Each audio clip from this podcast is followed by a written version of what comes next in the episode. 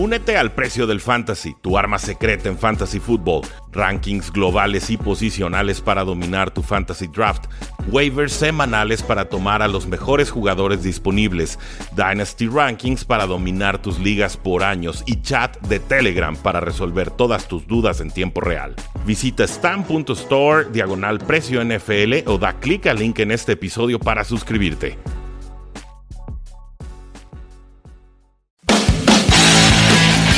Tres y fuera, donde la NFL no termina y nosotros tampoco.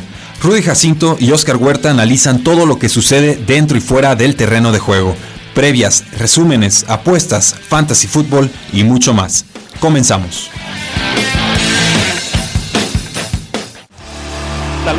Bienvenidos a un programa más de Tres y Fuera, donde la NFL no termina y nosotros tampoco. Mi nombre es Rudy Jacinto, me encuentran en Twitter como arroba NFL y nos acompaña Oscar Huerta de Tres y Fuera Cardinals como todos los sábados para discutir lo que está sucediendo en la National Football League que está tan próxima a iniciar su agencia libre. ¿Cómo estás Oscar?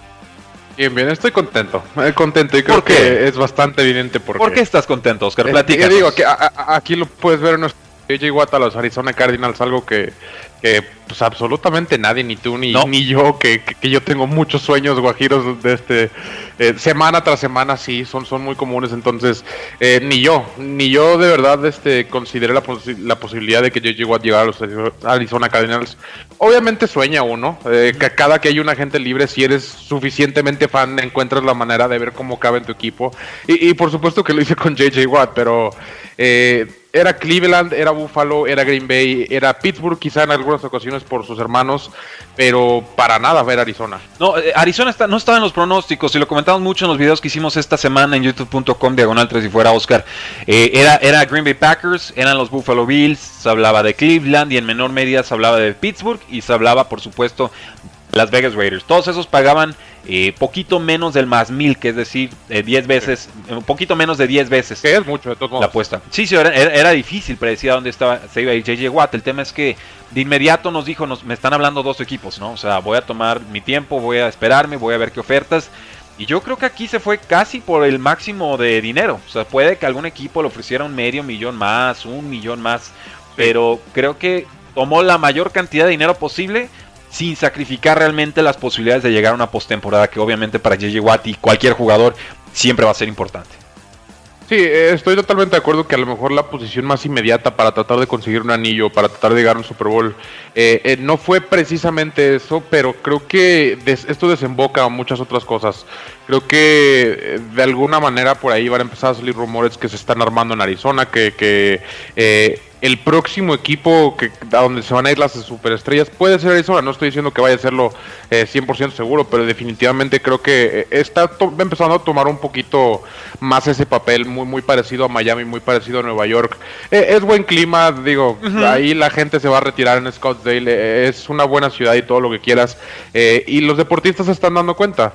Eh, por ahí vi incluso hasta un tweet que, que Odell Beckham está haciendo su recuperación en Phoenix, Arizona, que, que no descartaría, creo que fue Brandon Marshall Mm. quien lo dijo, que, que pudiera llegar. Y, y creo yo que si llega a pasar algo así, eh, una superestrella más, sumándose la de Andre Hopkins, sumándose la Kyler Murray y ahora JJ Watt, eh, desencadenaría eso que te acabo de decir, que creo que empezaríamos a ver un poquito una formación de, de un super equipo, de un equipo con mucho talento, que a lo mejor en la NFL suena exagerado, suena como que no, no vemos eso, pero todos, los equipos, de la, todos los equipos de la división de Arizona lo tienen.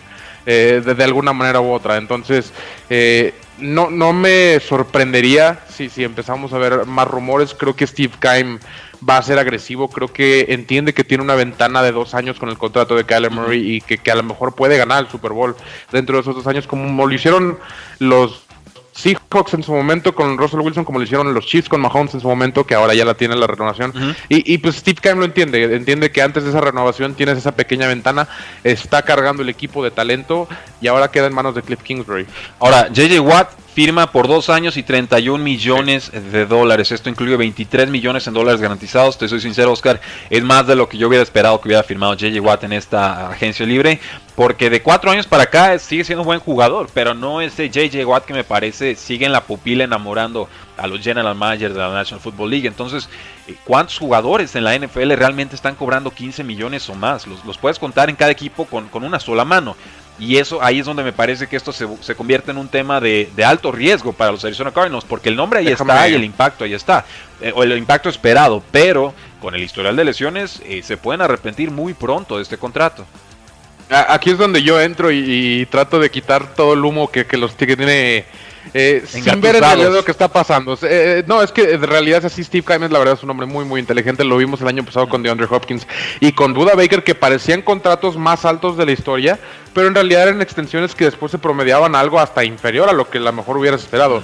Y es el mismo caso con JJ Watt. Hay un tercer año en el contrato que muchos no saben, que es para el signing bonus, para poder prorratear ese, ese monto. Y en realidad el cap hit este año es de menos de 5 millones de JJ Watt y el próximo es de usaste, usaste una palabrota y quiero que se le expliques al público. ¿Qué es esto de prorratear? Eh, mira, la, la manera en que funciona el signing bonus es que tú les das una cantidad de dinero inicial cuando firman, no sé, 15 millones. Esos 15 millones no te van directamente a tu, a tu salary cap de este año.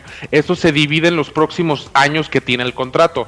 Sí, como dijiste tú, el contrato de JJ Watt es dos años en sí, pero hay un año extra ahí que ni siquiera trae salario, que ni siquiera va a jugar con Arizona, que existe donde va, que, que prorratea en vez de en dos años, en tres años, ese signing bonus. Por lo tanto, le quitas todo el monto, obviamente una tercera parte de todo el monto del signing bonus al contrato en general. Entonces, los 31 son un poco mentirosos, le estamos viendo en realidad como unos 25 y a mí ya no se me hace nada descabellado. Sí, básicamente este término de prorratear es, eh, se manejan dos cosas, bueno, se manejan muchas cosas en un contrato NFL, que son, para mí son por mucho los contratos más complicados en, el mundo deportivo, son unas cosas verdaderamente... es así como que se enciende el foquito y... Eh, eh, sí, ah. es como entender el truco de magia, ¿no? Ahí, les va, o sea, hay, hay efectivo y hay las implicaciones salariales o, contables. O sea, una cosa es lo que tú le das de dinero al jugador y otra cosa es lo que tú estás reportando en tus libros contables o en, lo que tú gastaste ese año para ese año en específico. Todo lo que tú le das en efectivo de contado, de trancazo, de, bono por firmar, o sea, pone la firma en el papel y le das ese dinero, ese dinero el jugador lo tiene de inmediato.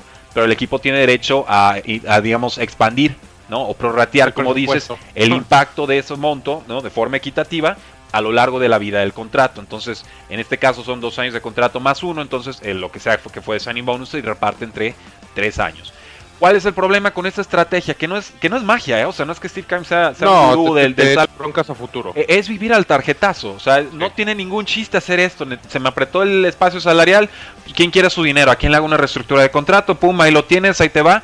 Y me preocupa a, futuro. Y, lo han pagado equipos eh, de todo tipo. lo han pagado los Rams. Y la van a empezar a pagar lo que son los Steelers. Y la van a empezar a pagar lo que son los Santos de Nueva Orleans. Yo personalmente aquí aprovecho. están pagando. Sí, lo están pagando. Yo, yo soy más del formato o, o, de la idea de lo de los Patriotas, de lo de San Francisco, de lo de los Cleveland Browns, de pagar por adelantado. Órale, te doy tu signing bonus, lo hago fuerte y entonces me doy flexibilidad al final del contrato. Si empiezas a bajar de nivel, si por alguna razón ya no te quiero en el roster, pues bueno, entonces ya no tengo muchas implicaciones salariales.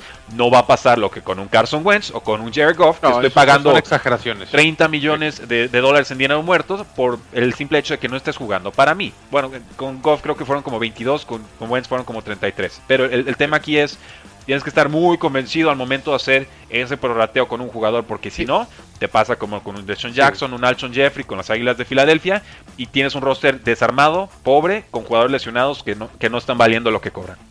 Y, regreso al punto de Steve Keim entiende que es una ventana de dos años con el contrato de Kyler Murray, con, con DeAndre Hopkins prácticamente en su mero mero, eh, Chandler Jones, Jordan Phillips, bla, bla, bla. Tienen todos prácticamente en el lugar perfecto para esa ventana de dos años. Por eso eh, eh, yo lo considero aceptable en este tipo de ocasiones. Cuando eres los Rams y, continuamente estás queriendo tratar de llegar al Super Bowl a tarjetazo, eventualmente te va a pasar lo que le pasó a los Santos de Nueva Orleans, quieras o no. Por eso no me encanta, pero en este caso, cuando reconoces esa pequeña ventana, cuando reconoces que sabes que es un año, es este los Chiefs. Sí, all es un all exactamente. No me desagrada para nada. Sí, no, no, no tengo ningún problema con esa perspectiva, es, es más arriesgado, pero sepan que así se manejan los contratos. Y, y, esto, pues bueno, en esta agencia libre en específico que va a bajar el espacio salarial, va a provocar muchos recortes importantes o jugadores que van a reestructurar sus contratos, como acaba de suceder con el centro eh, Jason Kelsey de las Águilas de Filadelfia, ¿no? Ten un poquito más de dinero adelantado y me das un poquito más de flexibilidad eh, salarial en esta temporada. Pero sí, sepan que es una estrategia que tiene mucho riesgo, que es muy criticada de repente por general managers como Andrew Brandt, que se encargó de tener muy buenas cuentas con los Green Bay Packers cuando estaba a cargo de, de ese equipo. Y él lo que siempre presume es, en el momento en que Brett Favre salió del equipo, hicimos la transición a Aaron Rodgers, yo dejé 600 mil dólares en dinero muerto para la franquicia. No quería dejarle ese lastre a quien sea que fuera a administrar al equipo a futuro, de tener que pagarle 20 millones o, o quién sabe cuánto era en ese entonces a un quarterback superestrella que ya no estaba en el equipo. Y, y, creo que esa es la forma financiera de, responsablemente financiera y viceversa, de, Es financieramente responsable de poder competir año tras año tras año y no ahorita le entro y luego me pierdo cuatro años y luego al siguiente soy otra vez contendiente al Super Bowl. Eh, Es muy béisbol este tipo de, de- de ver la verdad, el dinero de cierta manera para un deporte. Pero pues el béisbol no hay límite, no hay multas, no hay nada, no hay reglas en el béisbol. Entonces eh, eh, funciona de alguna manera a veces para la NFL, para casos específicos. Ya cuando lo quieres hacer con todos te pasa lo que le pasó, lo que le va a pasar a los Rams, lo que le está pasando a los Saints, Sí. a las Águilas, a los Steelers. Eh, pero sí. Sufren, sufren, sufren. Beto Munguía nos dice, le dieron contrato como el del que el Barça le dio a Messi. No, el de No, Messi fue nadie. un poquito más caro, ¿eh? Fue un poquito más caro.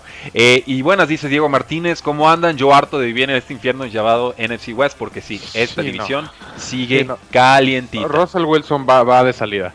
Russell Wilson es el tema del siguiente bloque. Vamos a una pausa y regresamos a Tres y Fuera.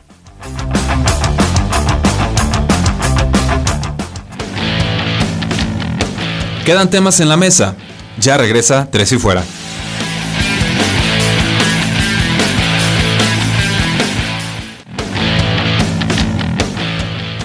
Regresamos. Tres y Fuera.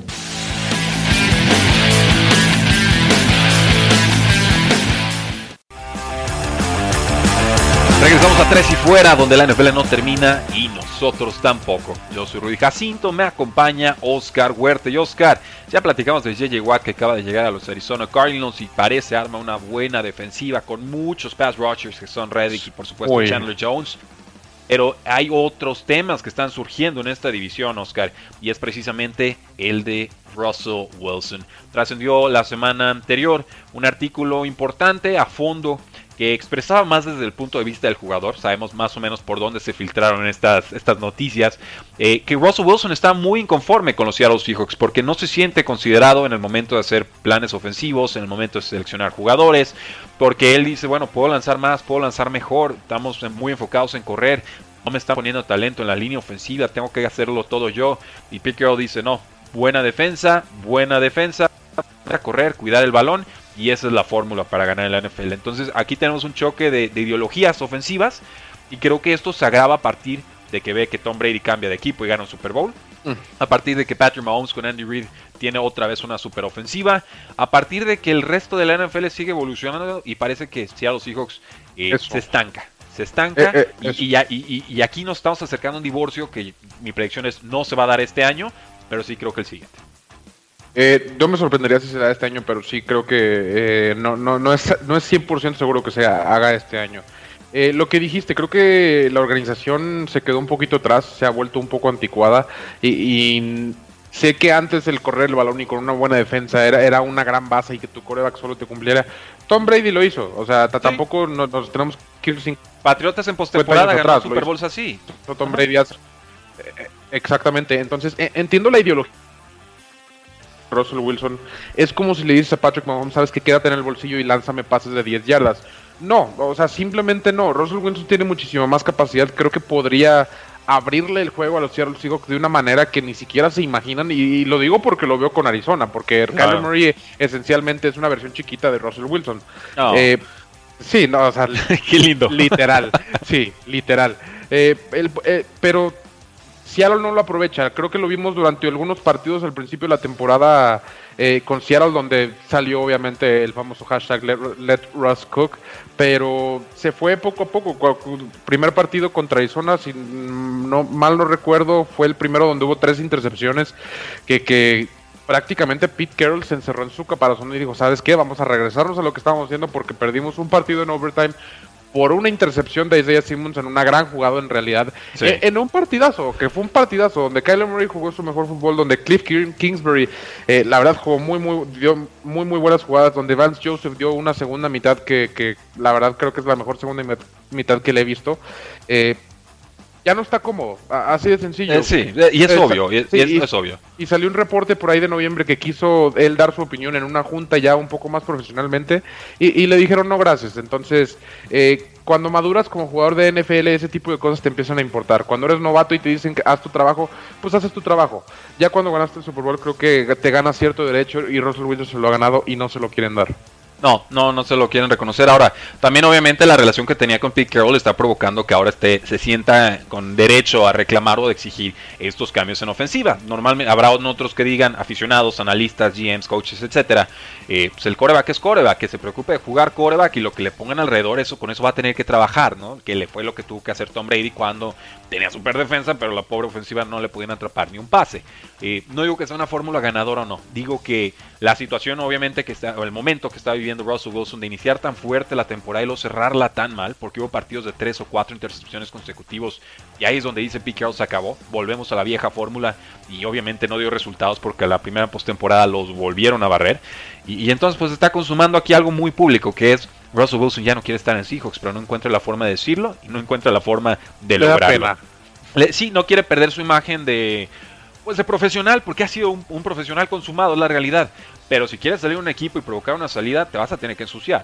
O sea, pregúntenle a Kevin Durant si no se tuvo que ensuciar para cambiar de equipo y llegar al, Golden State, ¿no? O sea, lo, que representó eso en su legado de lo que podría representar para, para LeBron James, ¿no? El estar cambiando tanto de equipos en, el tema de legados versus, no sé, un Michael Jordan que en un equipo hizo todo. creo que se, se convierte en otro tipo de legado, donde te quedas, donde quedas campeón ya con dos equipos diferentes, como lo hizo Tom Brady ahorita, como lo hizo Peyton Manning, como lo hizo LeBron James. Eh, creo que de alguna manera te revalidas que, que no fue el equipo, que no te ah, cargaron. pero, pero, ojo, ¿eh? eh, eh son temas ya un poquito más delicados. sí, solamente diría con Tom Brady, bueno, 20 años con los Patriotas y, lo sacan, básicamente. Le dicen, pues tengo que hacer algo distinto, ya no te puedo costear. Con, con Peyton Manning le dicen, el dinero no me da y tu espalda no sé si va a dar, tu cuello. Entonces, gracias. No, es que el jugador dijera, ya me voy. Con, Tom Brady puede ser un poco de eso por la cláusula de no trade, porque no le dieron la extensión multianual. Pero aquí es Deshaun, Watson, por ejemplo, diciendo con Texans, yo ya no juego con ustedes, tengo 25 años, ya me voy. Y aquí es Russell Wilson diciendo, eh, ¿sabes qué? Tengo 32 y no veo que esto vaya a funcionar y ya me quiero ir, ¿no? Entonces, pues qué relajo, qué relajo, sinceramente, pareciera mentira. Russell Wilson, ¿cómo va a vender una franquicia Russell Wilson? Pues así, desaprovechándolo año tras año, porque la realidad es que a partir de 2014 en adelante, eh, Seahawks, por más que haya llegado a postemporada y, haya estado compitiendo, ya no llega a finales de conferencia. Ya no compite desde que le dieron ese segundo eh, contrato a, fue Wilson. Earl Thomas prácticamente. ahí fue la, la, gota que derramó el vaso. Obviamente se habían ido otros eh, jugadores defensivos como Ah, se me fue ahorita el nombre del que se fue a Chiefs. Eh, bueno, se fue Meebane, se fue Earl Thomas, se fue Richard Sherman, eh, Cam Chancellor se retiró, eh, incluso Bennett, ¿no? El pass rusher Michael Bennett lo perdieron. el que se fue a Chiefs, no sé exactamente a quién te refieres, pero linebacker. Sí, bueno, ah, lo tendremos que recordar. Pero el tema aquí es, este equipo ya no da. Este equipo compite, se acerca, tiene buenos receptores, de repente corre bien, pero el, la defensiva no está y Russell Wilson se cansa, está, va a ritmo de ser el coreback más capturado de la historia. No, y, justamente lo que dices tú que ya no da, a, veces dices, ¿sabes qué? Tiene una defensa decente, tiene un, corredor decente, tiene receptores decentes. Sí tiene receptores decentes, la, verdad no lo voy a negar. No para competir en esa conferencia. Pero a lo que, pero a lo que voy es no hay nada más, no hay línea defensiva, no hay linebackers, no hay safeties, no hay corners, no hay línea, no hay línea ofensiva. Hay dos receptores muy buenos, hay corredores, hay como siete corredores que seleccionan uno cada semana, pero no encuentran continuidad, te cumplen exactamente. Y, te estoy diciendo que, si Russell Wilson se va hasta Chicago, va a tener muchísimo mejor equipo y a mucha gente le cuesta creer eso, porque Russell Wilson es Seattle, pero Chicago, Jacksonville, eh, Houston, bueno, Houston quién sabe. pero, veremos, veremos. Pero hay muchos equipos que nosotros consideramos hasta de media tabla, que con Russell Wilson serían mil veces mejor que los Seattle Seahawks ahorita. Vaya que sí, vaya que sí, tenemos mucha participación del público, Oscar, en Facebook Live, en, YouTube Live, ya saben, youtube.com diagonal 3 y fuera. Ya terminamos nuestra serie de mejores prospectos por posición en agencia libre, ¿eh? búsquenla. Hasta de Kickers platicamos el día de ayer, para que vean. El primer video de la historia en análisis de NFL en español sobre pateadores antes de una agencia libre. Eh, Bob Sands nos pregunta, Russell Wilson en vez de Alex Smith, ¿qué posibilidades tiene Washington de adquirirlo? Muy rápido. Eh, le saldría caro, pero creo que no, le molestaría a Ron Rivera y Russell Wilson. No, pues a quién. Eh, eh, la novela de, Sean Watson, ¿en qué quedó? En que el jugador no quiere jugar y el equipo no quiere vender. Esto va para largo. Eh, van para largo, pero yo creo que sí se va a ir. Yo creo que no hay manera que Sean Watson juegue con los Texans. Yo veo tanto orgullo que creo que le pueden obligar a que se quede sentado un año y aguantarían. porque pero no va a jugar. No va a jugar, no va a jugar. pero sí le creo que no va a jugar, no vuelve a jugar con Texans, pero no le creo a los medios de que sí o sí, de Sean Watson se vende este año. Porque este año o el siguiente va a tener el mismo valor, ¿eh? E, eso es lo que no, no se contempla. Dicen, tienes que maximizar tu valor en el draft pues será en esto o en el siguiente. pero el caso es que ah, cuando lo vendan van a sacar una millonada a los Texans. Aquí la, ventaja que yo podría verlo o que lo vendieran este año es que hay muchos corebacks este año y a lo mejor puedes reemplazarlo rápidamente, reemplazar entre comillas, obviamente. Yo lo que te diría es haz, tanking descarado este año, otra vez un pick alto el siguiente y ahí tomas al, al coreback y tienes un año más de margen con ese contrato de novato. Yo así, yo así pienso, viendo que los Texans han hecho todo mal, no creo que lo vayan a hacer así, pero veremos. La afición no, se las va a perdonar si hacen un tanking de ese tipo.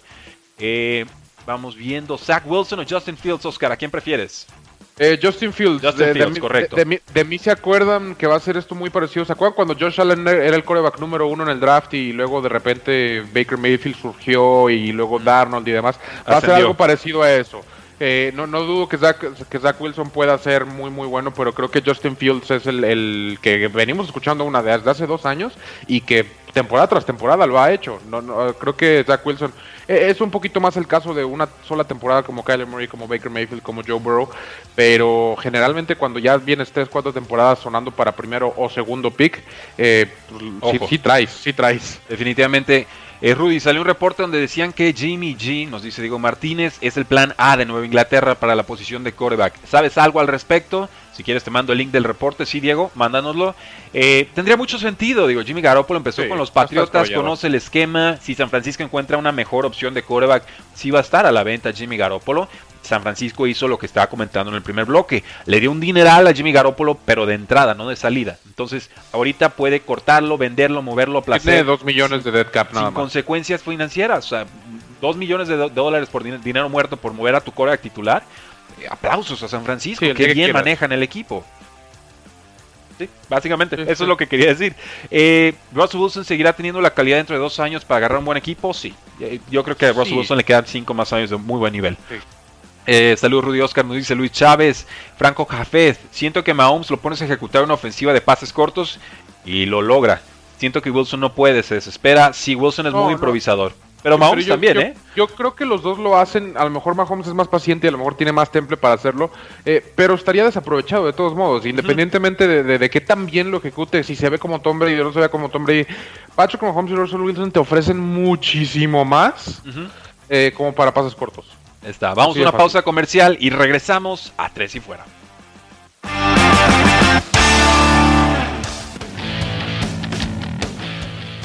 No te vayas, ya regresa Tres y Fuera.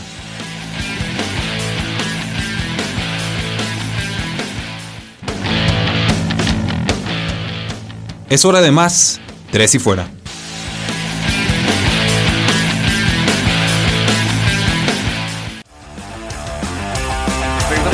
Fuera, donde la NFL no termina y nosotros tampoco. Tenemos muchas preguntas, comentarios del público, lo estamos discutiendo fuera del aire. Pero Oscar, nos ibas a decir algo sobre el tema de las expectativas, porque nos dice Beto Mungía, a mí no me llena la pupila Tua Tango Bailoa, no me convenció su primer año con los Delfines.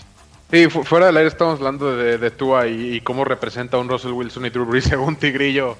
Eh, es un poquito exagerado, eh, no te voy a mentir, pero sí, eh, nueve partidos para, para, evaluar un coreback simplemente no, no es viable. Una, digo, Peyton Manning lanzó más de 20 intercepciones en su primer año y después ganó dos Super Bowls con dos equipos diferentes, llegó a tres. Em, digo, si eso no les sirve de razón suficiente como para eh, darse cuenta que nueve, que nueve juegos en un equipo donde en realidad el equipo ni siquiera está completo, donde no está armado todavía a su totalidad, donde van en ascenso, eh, no se me hace justo. Eh, entiendo que hoy en día la NFL es muy desesperada y, quieren eh, ganar ya. Resultados ya. Quieren, quieren, quieren, un Super Bowl con el contrato de novato y eso la verdad es que algo, algo que no se escuchaba en realidad jamás. Yo sé que Patrick Mahomes ya mal acostumbró a la gente. Yo sé que Lamar Jackson con su MVP mal acostumbró a la gente. E incluso Kyler Murray y, Joe Burrow y, Justin Herbert que han ganado novatos del año, que han jugado muy muy bien, que, que si no, de no ser por su equipo actual a lo mejor estarían en un equipo de, de, 11 o 12 victorias al año. Eh, aguántenlo, aguanten a Tua, creo yo de verdad que sí merece por lo menos una temporada completa, un, un off-season completo para empezar con, con su equipo sin tener que estar en COVID, con un training camp propio, con todo ese tipo de cosas. Y después de eso, de verdad, ves si, si en realidad es o no es lo que querías. Así es. Oscar, bueno, van a seguir habiendo muchas eh, ahora sí que muchos comentarios, dice Beto Mujía, el espacio que más voz le da a sus seguidores es Tres y Fuera. Gracias por leernos siempre y si ese es el sello distintivo de Tres y Fuera, el aficionado es la prioridad. Aquí no es para lucir nosotros, aquí es para comentar todos, aprender todos y disfrutar todos juntos. Entonces sí, ese es el sello de Tres y Fuera y muchas gracias por destacarlo, Beto, porque en realidad hasta los ponemos en pantalla y los comentarios los leemos en tiempo real eh, y de eso se trata esto. Eh, vamos entonces con Agencia Libre. Oscar ya había hecho, bueno, habíamos hecho hace dos semanas un análisis de los ofensivos que estaban en Agencia Libre. La Agencia Libre empieza este 15 de marzo. Se pueden empezar a firmar a los jugadores el 17 de marzo. Así que esta próxima semana esperen muchos recortes, reestructuras de contratos y jugadores confirmados con la etiqueta de jugador franquicia, como sucedió con Justin Simmons, que el pobrecito safety de los Broncos se la aplicaron por segunda vez. Ojo ahí. Entonces vamos con los tackles defensivos, Oscar. Tenemos cinco jugadores muy destacados. Leonard Williams de los Gigantes, que está en su mejor momento. Shelby Harris de 30 años. Dalvin Tomlinson de los Gigantes, 26 años. Sheldon Rankings de los Santos, no lo van a poder retener. Y en Domo Su, que tenemos nosotros en la quinta posición. Eh, Leonard Williams creo que es el más destacado. Sí, curiosamente, y me río cuando dice el nombre por, por todo el viaje que ha tenido en la NFL este hombre. Eh, tantas críticas a raíz de David Gettleman y todo lo que todo lo que dijimos el año pasado, me acuerdo, eh, de Leonard Williams, y nos sorprendió. Digo, hay muchos jugadores que tardan años. DJ Humphries tardó tres años en ser titular. Sí. Ah, eh, o sea, porque no lo sabían usar, ¿eh? Sí, exactamente. El Jason Reddick lo movieron a, Igual. defensive end casualmente donde jugaba en colegial y tuvo 13 sacks. ¿Quién lo hubiera pensado? Sí, exactamente. A veces no entiendo yo a los entrenadores ni a los general managers. Es, es un tema de Arizona, ¿eh? Por pasa igual con Estrellas Demons. Quieren que sea todo de todo. Y, cuando pones en una posición, de sorpresa te, rinde, ¿no? ¿Quién lo, quién lo pensaría? Exactamente. A Isaiah Simmons los últimos tres partidos de repente lo veías volando por todos lados como safety, como linebacker, eh, con sacks, con intercepciones. Decías, ¿por qué no lo habían hecho? Solo métanlo, que haga lo suyo. Poner a los jugadores en eh, su posición. Qué idea, ¿no? Y, Leonard Williams, pues, eh, nos dio una muy buena temporada. Creo que va a merecer un contrato, no, no, no multianual todavía. Creo que todavía le quedan eh, ese contrato de un año que, creo que va a haber pocos equipos que, no están del todo convencidos, pero que están dispuestos a ofrecerle eh, ese buen contrato de un año para después desencadenar el contrato grande. Ahí les van los pass rushers. Esta lista está exquisita. Esta lista está fuertísima. Shaquille Bear de los Bucaneros, 28 años, va a recibir un contratazo. Yannick Ngako, 25 años de los Ravens. Sí, señor, gracias. El ex Jaguars y ex Vikingo. J.J. Watt acaba de firmar, por supuesto. Melvin Ingram, 31 años con Chargers. Todavía le queda fuelle. Hay un tema de lesiones por ahí. Bud Dupree, 27 años. Steelers lleva dos años con muchas capturas. Matthew Judon, el linebacker de los Ravens, 28 años, produjo 6 sacks en 14 juegos. Aldon Smith, 31 años con los Vaqueros, completamente redimido, es hora de cobrar. Carl Lawson, 26 años con los Cincinnati Bengals, talento todavía no explotado del todo. Jadavion Clowney, 28 años con los Titanes, mucho nombre, poca producción reciente. Y Leonard Floyd de los Osos, bueno, Osos que pasa a los Rams, 28 años, todavía mucho que mostrar. Eh, del, de, hecho, ahorita que hiciste Defensive Tackles, algo reciente, Jurel Casey, eh, que lo acaba de soltar los Denver Broncos. Digo, no, no dio la temporada esperada, obviamente en Tennessee jugó muchísimo mejor, eh, pero es una muy, muy buena opción. Todavía tiene la edad, tiene, estoy viendo aquí 32 años. todavía le queda, quiero creer yo, pero sí, esa lista que mencionaste, la verdad es, muy, muy amplia. Edge Rushers, si Arizona no tomaba, si no firmaba a JJ Watt, creo que hubiera tenido muchas opciones y el hecho de haber tantos, pues obviamente les baja el precio. Totalmente. Así que economía básica, eh, supply and demand. Sí, van a ver algunos que eh, cobren como reyes y luego el resto. Sí, es, eso. Yo estoy esperando muchos contratos de un año. muchos contratos pero de un año. en ese resto te puedes firmar hasta un Jadavion Clowney por 5 millones y tú dirías, ok, juego. A lo mejor te da y, presiona y hace lo que quieras. ¿Qué posibilidad hay de que se formen super equipos por un solo año, Oscar? Pensando en que el salary cap baja este año y se espera explote porque la NFL está a punto de firmar contratos televisivos que posiblemente dupliquen lo que cobre por televisión. Eh, sí, de hecho yo por ahí leí que a lo mejor ni baja nada, en realidad. Se quedaría en 198. Eh, eh, es posible. vi una posibilidad por ahí. Lo veo difícil. Yo, lo, estoy calculando en 185 millones la mayoría y la mayoría de las páginas de, internet que te muestran los, salary caps y todo eso también lo están calculando en eso. Ya salió los ajustes, el rollover cap, que es más o menos lo, que te sobra de alguna manera del año pasado. Eh, ya salieron, ya se los agregaron para que lo vayan a ver de su equipo, sino en prácticamente todas las páginas. Yo lo veo en Spot Track, eh, es la que más me gusta. Eh, pero sí, yo creo que eh, no va a bajar tanto como se esperaba. Creo que por ahí estaban calculando en algún punto hasta 175. Sí, el, el, piso, el piso. Lo calculan como mínimo 185. Entonces, eh, ahí vamos.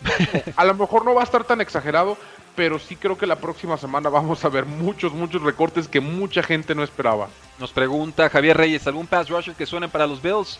Pues no sé si es pass rusher, pero así en este instante, en el Rapoport acaba de confirmar que los Bills firmaron a Andrew Smith, quien era un agente ah, libre restringido, a un contrato de dos años que vale hasta 3 millones de dólares. Esto ante la inminente salida del próximo linebacker que comentaremos, Matt Milano, 26 años de los Buffalo Bills, ex quinta ronda, ha sufrido con lesiones. Cuando regresó al equipo, pudieron empezar a detener el juego terrestre rival. Lavonte David, campeón del Super Bowl con los Bucaneros, el linebacker más subestimado de su era porque el equipo no producía, pero, pero Lavonte David sí. Eh, tenemos, por ejemplo, a Jayon Brown, el linebacker interno de los Titans, 25 años. KJ Wright de los Seahawks, 31 años. Produjo muy bien esta última campaña. Creo que la edad le va a jugar en contra. Denzel Perman, 28 años Chargers, una ex segunda ronda, se tuvo que bajar el sueldo en 2020, pero te puede cumplir, creo que cubrió bastante bien eh, las dificultades de adaptación que tuvo el novato Kenneth Murray eh, en esta primera campaña que tuvo.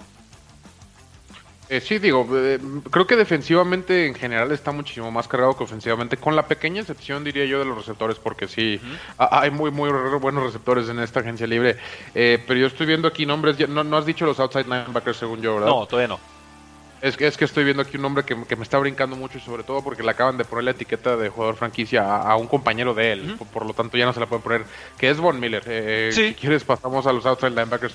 Creo que va a haber muchos jugadores como este tipo, incluso hasta Von Miller me atrevo a decir, que no van a renovar. Bueno, pues destaca los, sí, destaca los linebackers que externos que quieras porque los tengo un poco mezclados con lo que son los pass rush. Sí, si quieres, este, bueno, dijiste ya Leonard Floyd, eh, obviamente ahí Matt, Matt Judon, Von Miller, Bob Dupree, Melvin Ingram y Shaquille Barrett. Esos son los primeros cinco que tengo y la lista es como de 20, a ver, en realidad. Uno por uno, échamelos. Tengo Sean, hasta Sean Lee, me sale aquí, eh, Marcus Golden, Hassan Reddick, los dos de Más lento, más lento, más lento. Este, KJ Wright, Devondre Campbell, que, que ah, funciona como inside y outside linebacker. Sean Lee, Sean Lee con los vaqueros ya, ya estuvo, ¿no? Sí, no, no, no, Yo también digo que ya, digo, ya tienen su Leighton Van que es esencialmente lo mismo, pero más joven. Sí, lesión igual, ¿cómo? Este, sí, exactamente. Y, no, y hasta las mismas lesiones, es lo que se me hace chistoso. Por ahí, saludos a Mariana, quien sufre. Eh, Mariana Huerta, tres y fuera cabos. Adelante. Eh, pero sí, digo, defensivamente ya mencionaste muchos de aquí, como, como dices, los tenías un poco mezclados, pero Aldon Smith, incluso que tampoco te debe salir muy, muy caro, eh, demostró que tiene muchísimo que dar. Dos años, 15 millones de dólares. O sea, ya este año validó que todavía tenía ¿eh? mucho fuelle. se me hace mucho 15. Eh, pues Creo que, acepta menos. Hay, que ver, hay que ver. Eh, yo, por ejemplo, te preguntaría, pues tenía muchos problemas legales. Von Miller viene de una lesión, sufrió bastantito pulmonarmente hablando con el tema del COVID-19, que lo sufrió. Fue, él tuvo desde pretemporada. Por eso mismo. ¿Cuánto vale eso, Von Miller, en, este mercado actual? yo me atrevo a darle hasta 10 millones a Von Miller. Y, sí, claro que sí. La verdad es que es un jugadorazo. Y, creo que nos perdimos mucho de Von Miller. Yo me atrevo a decir que es 32 años a mí no se me hace tan exagerado, sobre todo para un outside linebacker. Creo que los últimos dos años nos olvidamos un poquito de él por la llegada de Bradley Chubb y, por la lesión y porque Denver simplemente se fue en picada absoluta. Eh, pero Von Miller es el tipo de linebacker que no es totalmente un, aspecto físico exagerado. Eh, juega muy inteligente, es muy bueno. Eh, es muy del estilo de Chandler Jones, me atrevo a decir. Entonces, eh, creo que no te limita tanto la edad en ese aspecto como a lo mejor otro, otro tipo de jugadores, a lo mejor otros que dependen de, su velocidad, de su fuerza. Eh, creo que Von Miller te ofrece todavía ese aspecto mental. ahora ahí te va porque te pongo la, duda de cómo está Von Miller. Ya sé para 2019, 8 capturas, ¿no? una baja en su carrera, nunca había tenido tampoco sacks. Y también, bueno, tiene acusaciones de pues, muy extrañas, ¿no? Sobre una investigación que se está haciendo en Parker con el Departamento de Policía. Eh, no se han especificado las acusaciones como tales, están desde mediados de enero. Y el, distrito judicial número 18 ha decidido por el momento no presentar cargos. Entonces, el general manager de los Broncos, George Patton, nuevo que acaba de desplazar a John Elway, dice que ellos quieren recuperar a, a Von Miller para el 2021. Entonces, se parece que se resuelve su tema legal. El cap hit el tema de legal Miller es de 22.2 millones de dólares. Entonces, ahí sí van a tener que reestructurar o hacer algo muy fuerte. Sí, sí, no, digo, barato no es y, 33 años ya sería, sobre todo cuando te habrá dicho del otro lado, creo que te da un poquito de comodidad, un poquito de, de oxígeno, decir, ¿sabes qué? A lo mejor no. Bueno, vamos a una pausa comercial y regresamos para hablar sobre cornerbacks y safeties en esta agencia libre.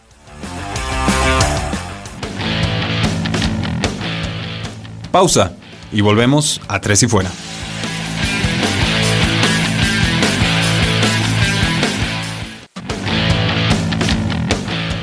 Inicia el último cuarto. Tres y fuera.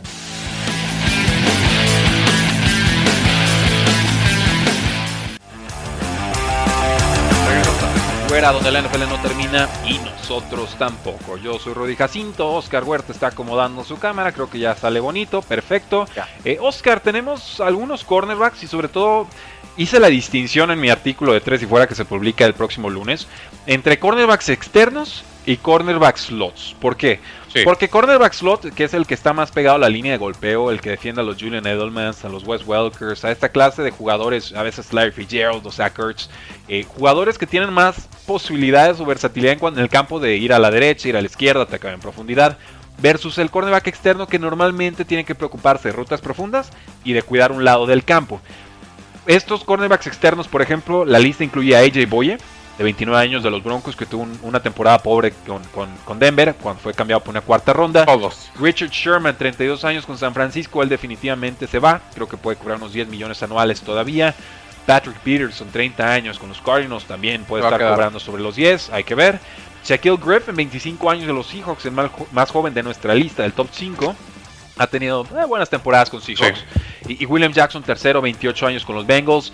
Un jugador cumplidor, no es espectacular, pero no es en tona. 6'0", 196 libras. Eh, a veces subestimado incluso en esa defensiva de Bengals.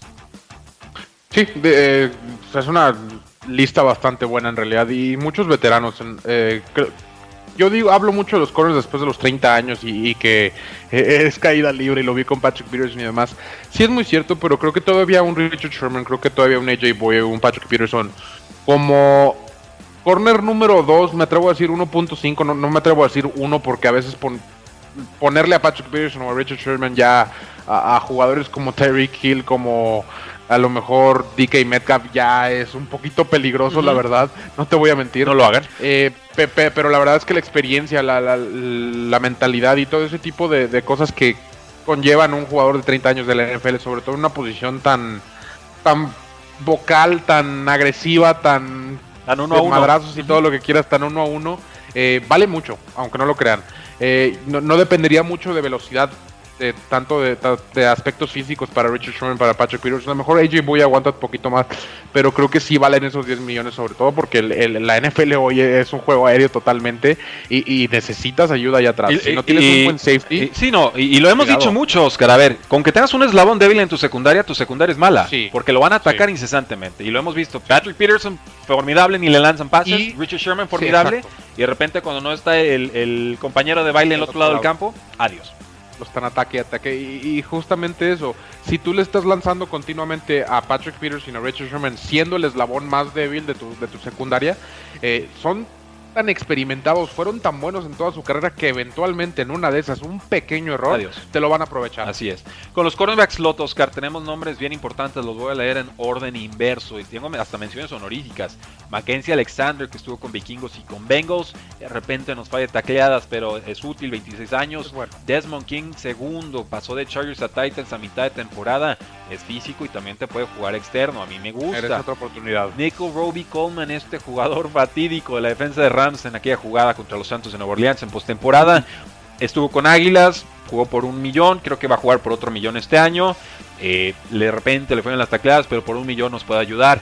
Brian Poole de los Jets, 29 años, viene de su mejor temporada por mucho. Pro Football lo tiene muy bien calificado. Pro Football Focus. Eh, Williams de los 49ers, jugador subestimado, mide apenas 5'9, igual que yo de hecho. 185 libras, 29 años.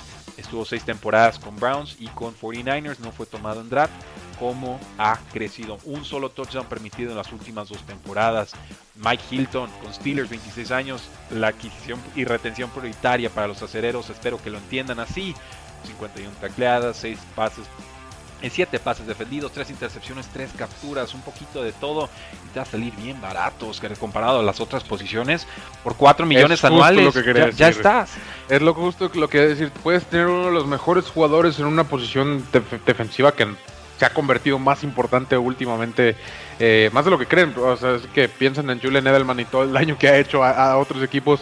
Ahora imagínate que tienes a alguien que puede cubrir esa posición por tan solo 5 millones y tienes al mejor de la liga. ¿Qué más quieres? Eh, es una posición olvidada. La realidad es que es una posición que, que lo ven como complemento. No es olvidada y te voy a decir por qué, Oscar, porque nunca le han puesto atención. Siguen en la idea de que el cornerback slot es ese que no puede jugar externo y que hay que acomodarlo en algún lado del campo.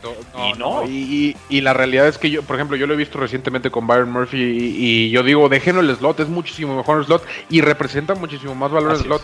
La gente sigue pensando que es un complemento de la posición de cornerback. No, es otra posición diferente.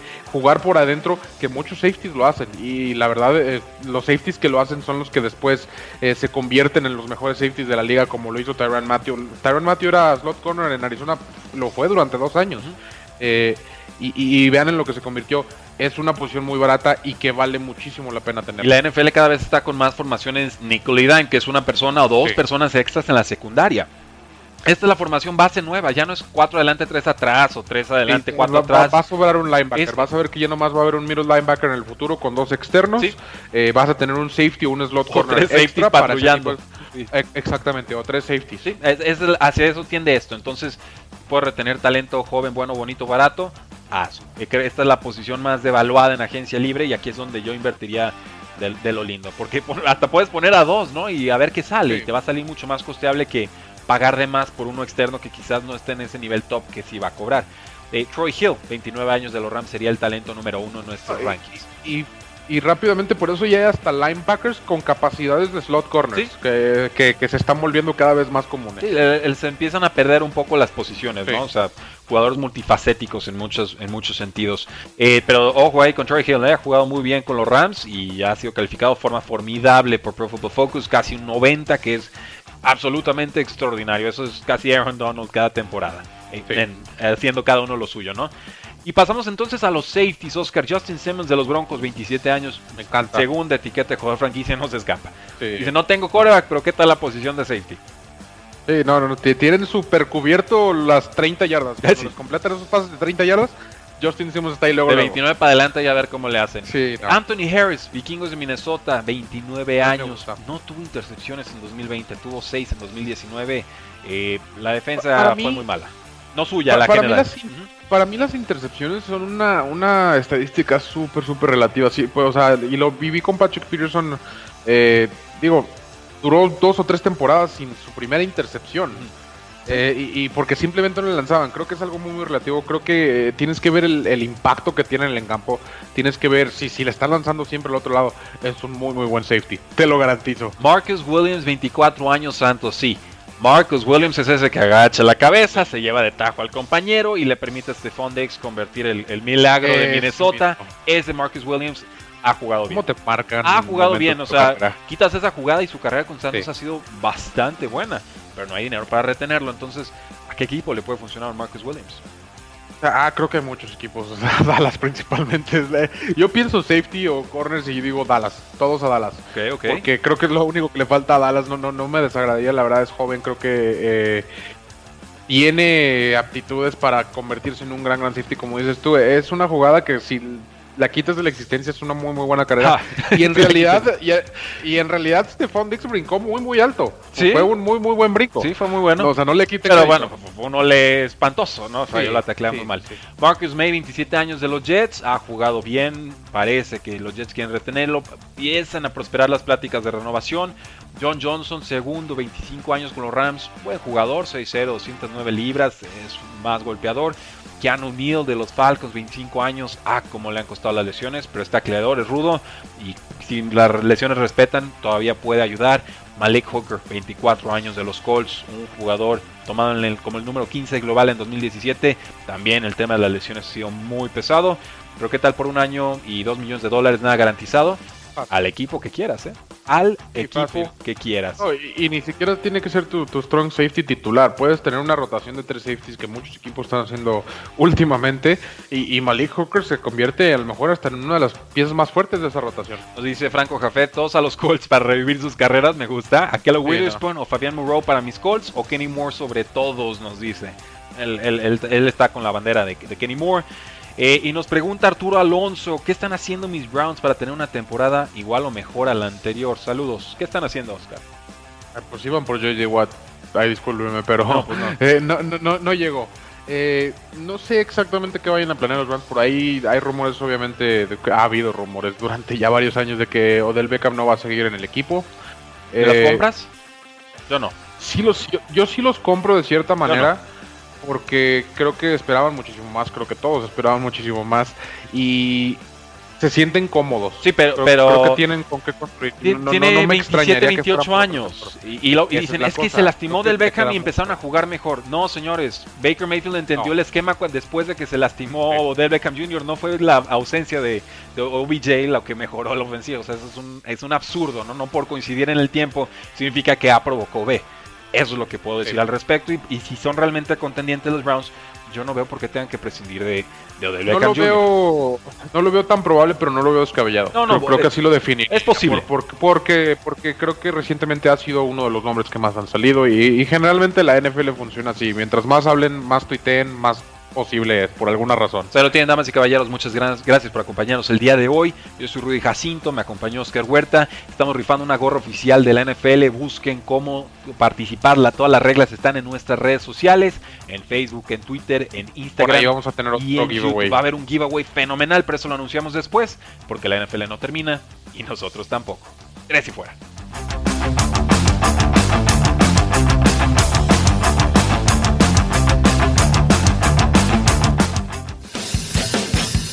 No olvides seguirnos en tresyfuera.com y en todas nuestras redes sociales, Facebook, Twitter, Instagram, YouTube, Apple Podcasts y Spotify, porque la NFL no termina y nosotros tampoco. Tres y fuera.